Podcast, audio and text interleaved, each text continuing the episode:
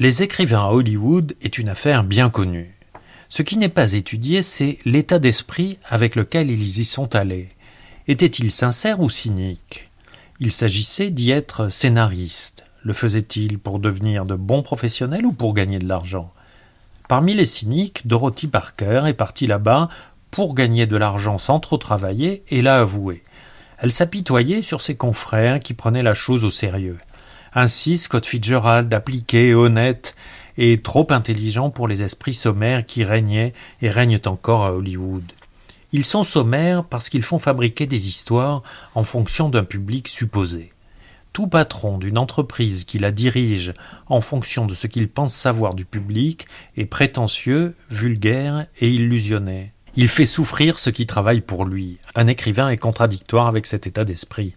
Un écrivain de fiction écrit pour l'œuvre même, comme il sculpterait une statue, et sans penser au public. Il fallait vraiment être cynique ou alcoolique pour supporter Hollywood. Ou les deux, comme Dorothy Parker, comme William Faulkner. Fitzgerald, lui, n'était qu'alcoolique. Son problème est qu'il avait une conscience. Cela empêche beaucoup de choses, je l'ai expérimenté. Notre tribunal intérieur qui nous menace, et pendant ce temps-là, les autres passent. Fitzgerald travaillait à ses scénarios avec autant de sérieux qu'à ses livres. Ils étaient trop subtils pour les gens qui l'employaient. Pas un seul n'a été retenu. Qui peut le plus ne peut pas le moins. Sans chercher à se venger de ce qu'il avait subi, Fitzgerald a écrit un roman hollywoodien. L'histoire du dernier Nabab est racontée par une étudiante, fille d'un producteur de cinéma. Le début relate son voyage en avion pour Los Angeles. Une des premières scènes à l'intérieur d'un avion de la littérature, on ne le relève jamais.